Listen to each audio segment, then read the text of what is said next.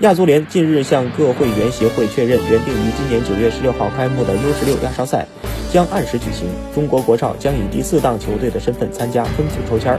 抽签仪式将于六月进行。在去年九月结束的亚少赛预选赛 G 组比赛中，中国 U 十五国少取得了三胜一平的战绩，最终以净胜球优势力压东道主印度尼西亚，获得小组第一。时隔六年，再次晋级亚少赛决赛阶段比赛。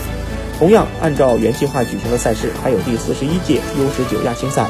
时间为十月十四号至十月三十一号，举办地依然是乌兹别克斯坦。只是二零零一年龄段中国国青队此前未能从预选赛突围，将无缘本届亚青赛。亚足联表示，两项赛事决赛的分组抽签仪式将于今年六月进行。